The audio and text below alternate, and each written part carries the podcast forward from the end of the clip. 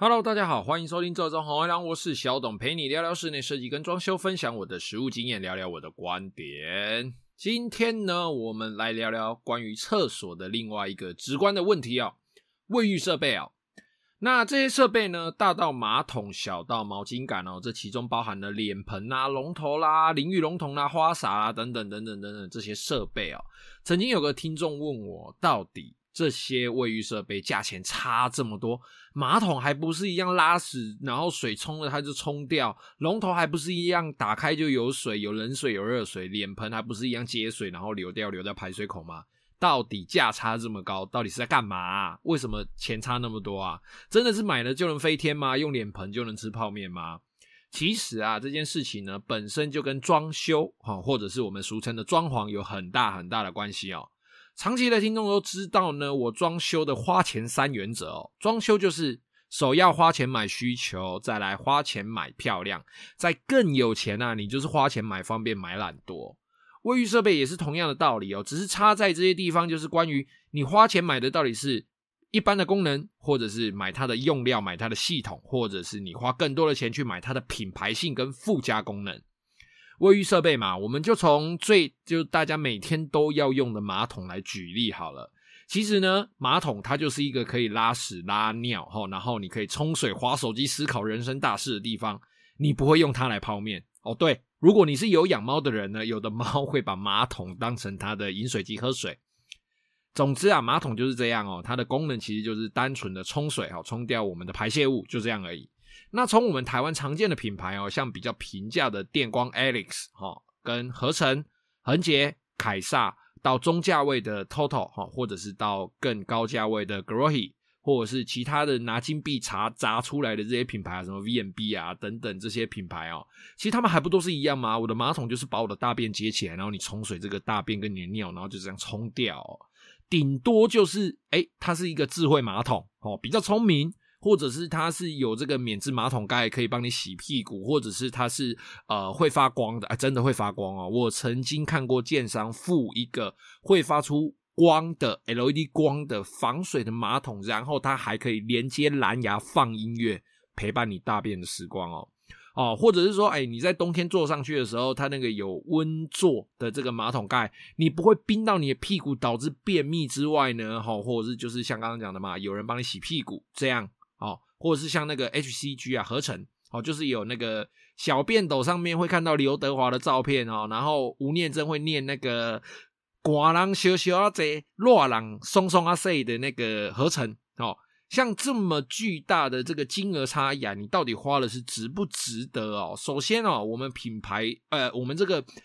撇开这个品牌跟这个附加的功能性哦，在这个卫浴设备里面哦，其实瓷器这个东西占了非常大的一部分。那瓷器，瓷器这个东西它是烧制的哦，像马桶啊、脸盆这些东西都是，它都是经过这个专业的窑厂去烧制、烧出来的哦。那古人说哦，瓷器天成哦，瓷器天成，这个意思其实就是说，这个瓷器啊，它要烧得好，需要有上天的保佑哦，这个瓷器才能够成型，才能够烧得好。我我我吃药的闹钟响了。那即使呢，在有现代科技的辅助下，这个瓷器的烧成率哦，仍然不是百发百中哦。今天不是说我做一百颗马桶、一百个这个面盆的粗胚进到窑里面烧哦，它烧成我做一百个就是烧一百个哦，并不是这样子哦。尤其是体积越大、造型越复杂，里面可能有一些管线的构造，可能这个瓷器它的体积可能相当巨大，可能超过六十公分、七十公分、八十公分的这种瓷器。它烧制的这个成功率啊，其实是越来越低的。所以，我们一般在买瓷器、买这些马桶、买这些脸盆的时候，它的价格齁跟大小其实会成正比，而且是等比级数哦。它并不是说什么加个一两百块、一两千块哦，它可能是这个尺寸，可能啊三五千块哦。那到下一个等级，可能就直接破八千，甚至接近上万。再下个等级，可能就直接到五六万、数十万了哦。所以，像是瓷砖越大越贵，脸盆越大越贵哦。啊，马桶不用大了哈，马桶大太大没用，因为你会直接掉进去。也就是说哦，比较低阶的品牌，它提供的大型的或者是这个造型复杂的瓷器啊，像是脸盆这一类的东西，一定会比较少一点哦。毕竟这些东西的烧成率跟价钱都是非常非常的有相关的。再来哦，瓷器的表面都会有一层釉，哦釉。这个釉就是呃，它就是让你大便不会粘黏啊，然后就是让你这个瓷器的表面看起来光滑如新的这个一个保护层哦，它会在烧制之前就已经喷涂在我们瓷器的表面了。那这一层釉的品质功能间接也会影响这个瓷器的烧制跟它的价钱。那就我个人的体感啊。同样的价钱，同样等级的马桶，在于品牌不同的时候，它的这个釉面的耐洗的年限就会相当的有差异哦。举个例子哦，不是说诶这个品牌真的好或单或或或这个品牌真的坏哦，我们就单纯以这个马桶的品牌性不同来说，一样装修好三到五年的业主哦，在我后来都会去拜访他们哦，在这些业主其实他们都是使用各个不同品牌的马桶。在我后续拜访他们家里的时候，会发现啊，这些马桶它们本身的色泽啦、卡垢的程度啦、釉面的光亮的程度，其实都会有一定的差别。当然，你使用的方式啦、使用的环境、清洗的方式也都会影响哦。不过，我个人的业主样本数大概不下三十位哦，就是我后来还会去家访的这些成为朋友的，会去喝酒喝咖啡的。好，回去聊天的这些不下三十位的业主中哦，几乎上列列举的品牌都有了。不管从中价位的这个啊不，一般价位的这个 HCG 啦、恒洁啦，哈，到高价位的 VMB 哦、Grohe 这些东西，哦，我这些业主其实他们几乎可以说是分布相当平均啊。那有些厂商，它的制造工艺，哦，它的这个得奖，哦，它会有这些加持。那有些厂商，它可能有它自己专利的技术，哦，它主打就是这个技术。甚至某些厂商，它是秋到超秋哦，秋到哦，台湾的什么啊、呃，这个神水的认证呐，哈，或者是一些经济部的认证，我不屑认证，我不屑你这个商标，反正我的东西就是好，好，好，好，好，好啊！你要买，你就是会来买，好，会买的人就是会买。哦，这些因素哦，都是支撑这些品牌哦，这些东西它的价格以及这个品质的因素。所以哦，你如果就花了一笔花了一笔钱哦，你除了买到一个具有功基本功能的这个卫浴设备之外哦，其实其他的部分就像就就看你说你能够加多少钱来购买各品牌的它的工艺啦，或者是说它的品质哦。再来哦，附加的功能哦，一样我们用马桶来举例哦。某些品牌的马桶啊，号称什么水龙卷或者什么超级虹吸式之类的这些东西，直观来说，好，我们讲的直观来说，今天就是一个屎尿特辑哦。直观的来说，其实就是关乎你的用水量，跟你大便之后你冲水冲下去，你到底要冲一次、冲两次，或者是你要不要拿马桶刷去刷，你能够冲得多干净，冲得多快？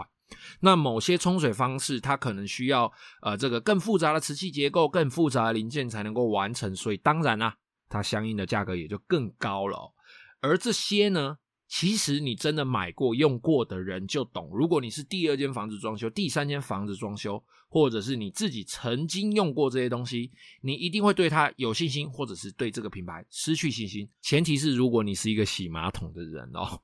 最后，最后该花钱的地方就是爽度，就像我刚刚讲的，最后就是花钱买爽度、买方便、买懒惰。爽度啊。我家的马桶到底是 TOTO？我家的马桶到底是凯撒？我家的马桶到底是 Grohe？或者是我家的马桶到底是 VMB？这样说好了，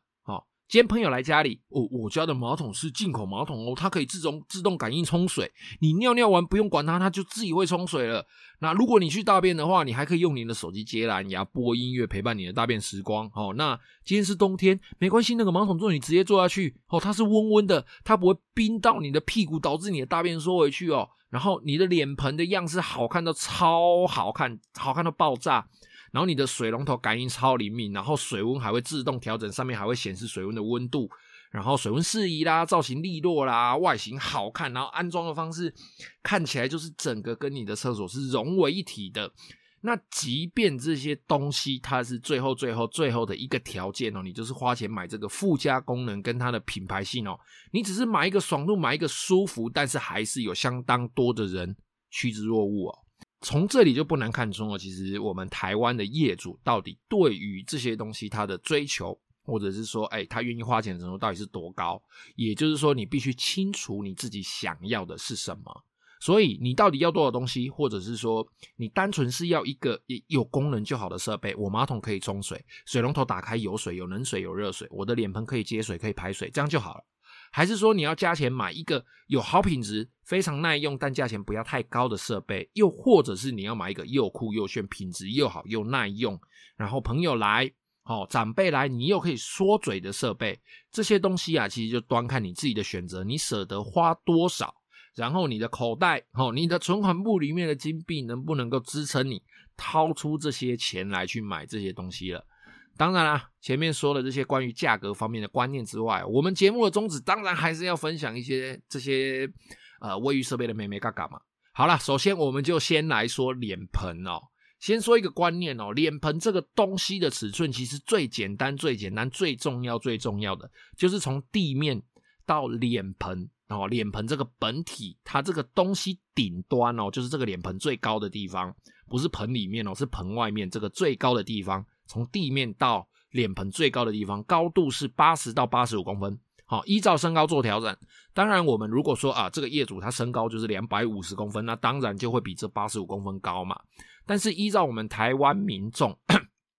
好，我们台湾的这些业主，他们一般哦，平均身高大概一百七十几、一百六几、一百五十几到一百八十几，哦，这些。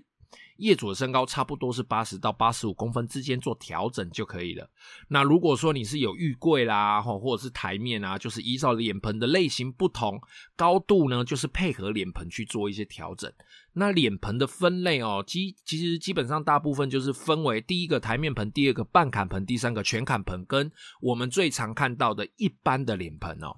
好，那我们就来说说这个面盆的分类哦。第一个台面盆，简单说它，你可以想象。哦，这个脸盆它就是把一个碗直接放在桌面上的意思哦，所以顾名思义，它就叫台面盆嘛。所以台面盆你必须要有一个台面，哦，或者是说你要有一个浴柜，你要有个地方可以放这个脸盆。所以这一种这一种脸盆的方式呢，即使它脸盆最高的高度一样是八十到八十五公分，但是它的台面是最低的哦，因为它脸盆是直接放在台面上的嘛。好，那它台面，也就是说你放东西的地方，除非你有另外做置物架或置物板，不然使用台面盆的人，他大部分他的这个台面高度是最低的。再来第二个半砍盆哦，半砍盆它一样要台面，哦，但是顾名思义，它的脸盆就是一部分会砍进这个台面中。好，所以它会有一半是在这个台面里面。我个人认为，半坎盆跟台面，呃，跟这个台面盆，它的差异哦，其实就是呃，纯属这个造型跟大小而已，因为它们的高度其实落差不大。不过呢，一般来说，半坎盆的大小大部分都会大于台面盆，台面盆可能都小小的，可能四十几公分、五十几公分就差不多了。但是半坎盆最大可能可以来到七十。六十的这个宽度哦，然后它的台面呢会稍稍高于这个台面盆哦，因为它盆子下降了嘛，所以台面要稍微升高一点。因为哦，它脸盆就是，反正它就是因为脸盆它有一半是埋在这个这个呃台面的下面啦，哈，讲话有点卡卡的。好，那再来就是全砍盆哦，那它一样需要台面，但是顾名思义，哦，全砍嘛。就是它这个脸盆整个都砍在这个台面里了，也就是说，这个脸盆是直接低于这个台面的哦，它是砍在里面的哦。它的优点哦，不不就就像上面的那些脸盆一样，它的优点呢，其实就是只要你台面所有喷到的水，你都可以直接用你的手或是抹布，直接一手扫进这个脸盆里面哦，它就会顺着排水孔流掉了。但是上面的这个台面盆跟半坎盆啊，你还需要。使用这个像抹布啦，哈，或者是一些刮水的器具，你还另外把它擦干，在那边拧干啊，非常非常的麻烦哦。而全坎盆的台台面哈也是最高的哦，因为全坎盆它脸盆就已经沉在最下面了嘛，所以它的台面其实它就等于它的完成高度大概是八十到八十五公分左右。最后最后就是我们的传统脸盆哦，就是那种没有任何浴柜就直接锁在墙壁上的那种脸盆，它最便宜哦，它。最便宜，大家可以在阿嬷家或者是自己的老房子里面看到，就是它下面是没有柜子可以收东西，没有台面可以放东西的。但是你要注意哦，这种脸盆它是有分所谓的长角或短角哦。所谓长短角，就是这个脸盆的下方那一块长条状，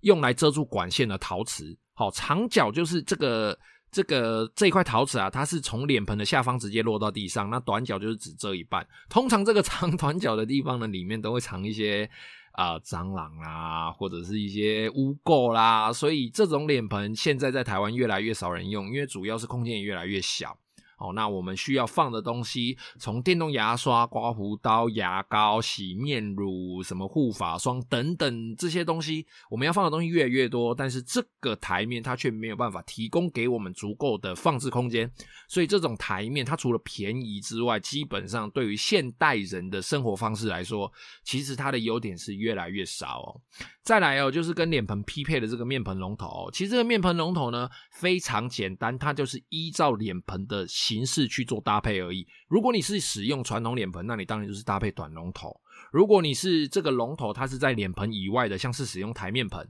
哦，大部分台面盆，大部分啦哈，台面盆这个龙头跟台面分离的，那这个龙头就是必须要使用最长形状的这个龙头，它可能是同一个型号，但它长短不同。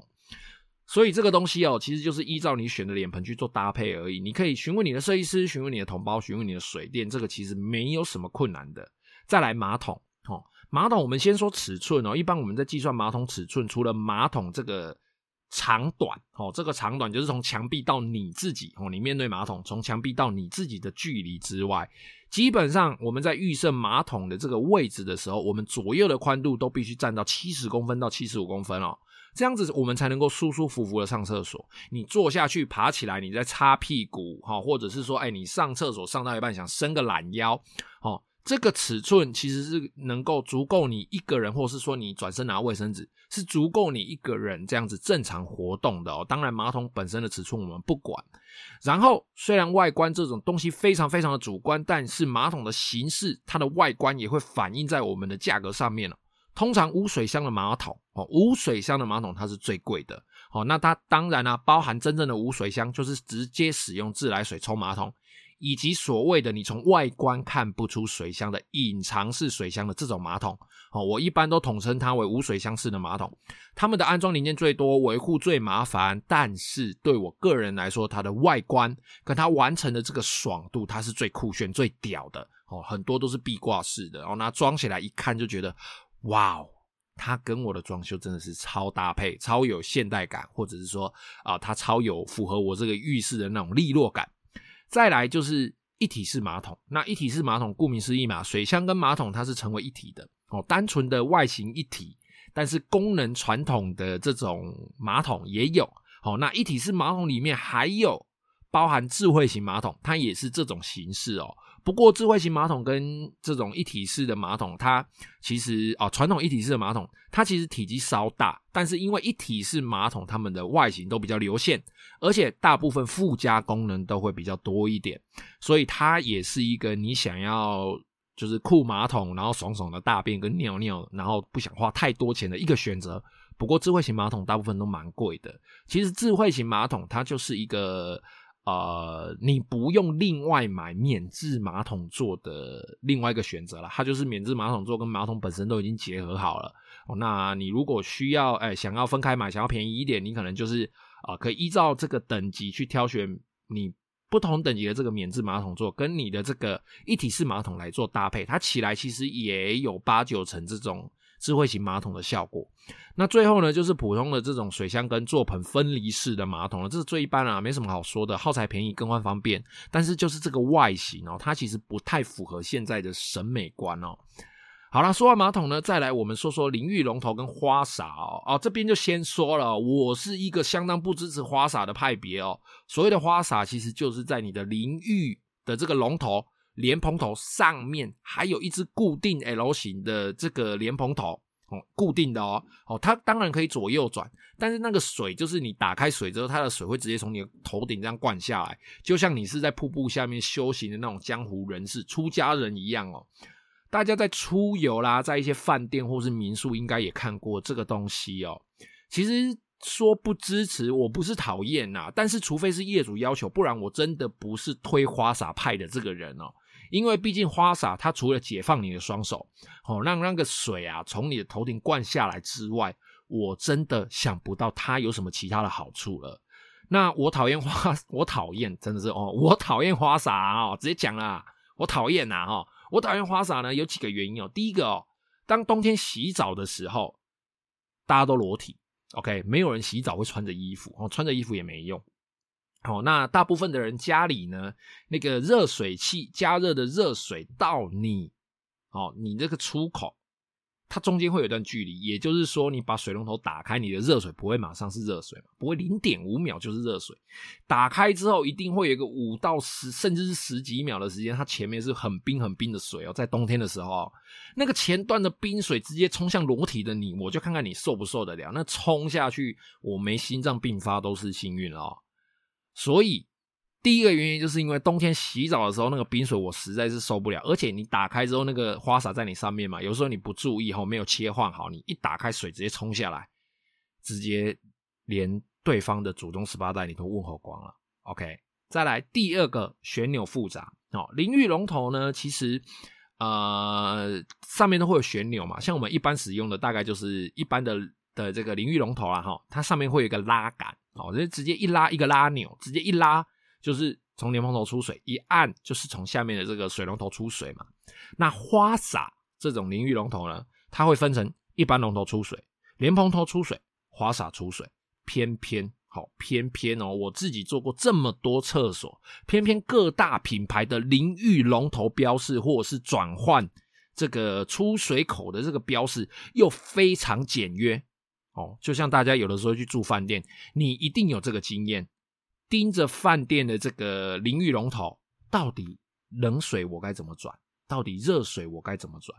水量的大小我要从哪里控制？我要从哪里去切换花洒？从哪里去切切换呃这个脸蓬头？大家一定都有这个经验，因为大家标示的都非常非常的简约，简约到我不知道我水等一下开下去之后，它会从哪个孔喷出来哦。所以这也是我讨厌花洒的第二个原因之一啦，哈。再来第三，好，那也是最重要的一点。曾经啊，我在某个饭店洗澡，哦，那当然了，它有花洒嘛，然后那个那那个时候又不是冬天啊，即便是冬天，那个饭店设施不错哈，房间也有暖气，所以不会很冷。我在某个饭店里面洗澡嘛，那当然啦，有花洒，虽然我讨厌花洒了哈，那我还是用嘛，我直接享受那个热水哦冲在我身上那个畅快感受。但突然之间，我听到铿锵一声，真的是锵一声。然后花洒上面一个小零件随那个水要喷出来，直接干在我的脑袋上，干你哪里？妈，那超痛的哦！它那个真的是随着，因为水蛮强的嘛，它那个就是那个喷头里面的，诶，这个花洒里面的那个加压水的一个小喷头哦，就是外面你看到那一颗一颗的东西哦，那小喷头直接被喷出来，然后直接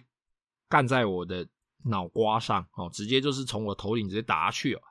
超痛，真的超痛。我从此之后就是超怨恨花洒，我真的不行，我非常担心，而且那个饭店又是在比较中北部的地方，它的水没有没有像这个这个中南部，哎，我们南部这么硬嘛，哈，所以比较不会容易有水垢，哈，比较不会容易有产生这个塞住的情形。即便在那个地方，在花洒老化之后，都可能会有零件掉下来打到我了，更何况我如果在南部，在我自己的房间，在我自己的厕所安装花洒，那。这个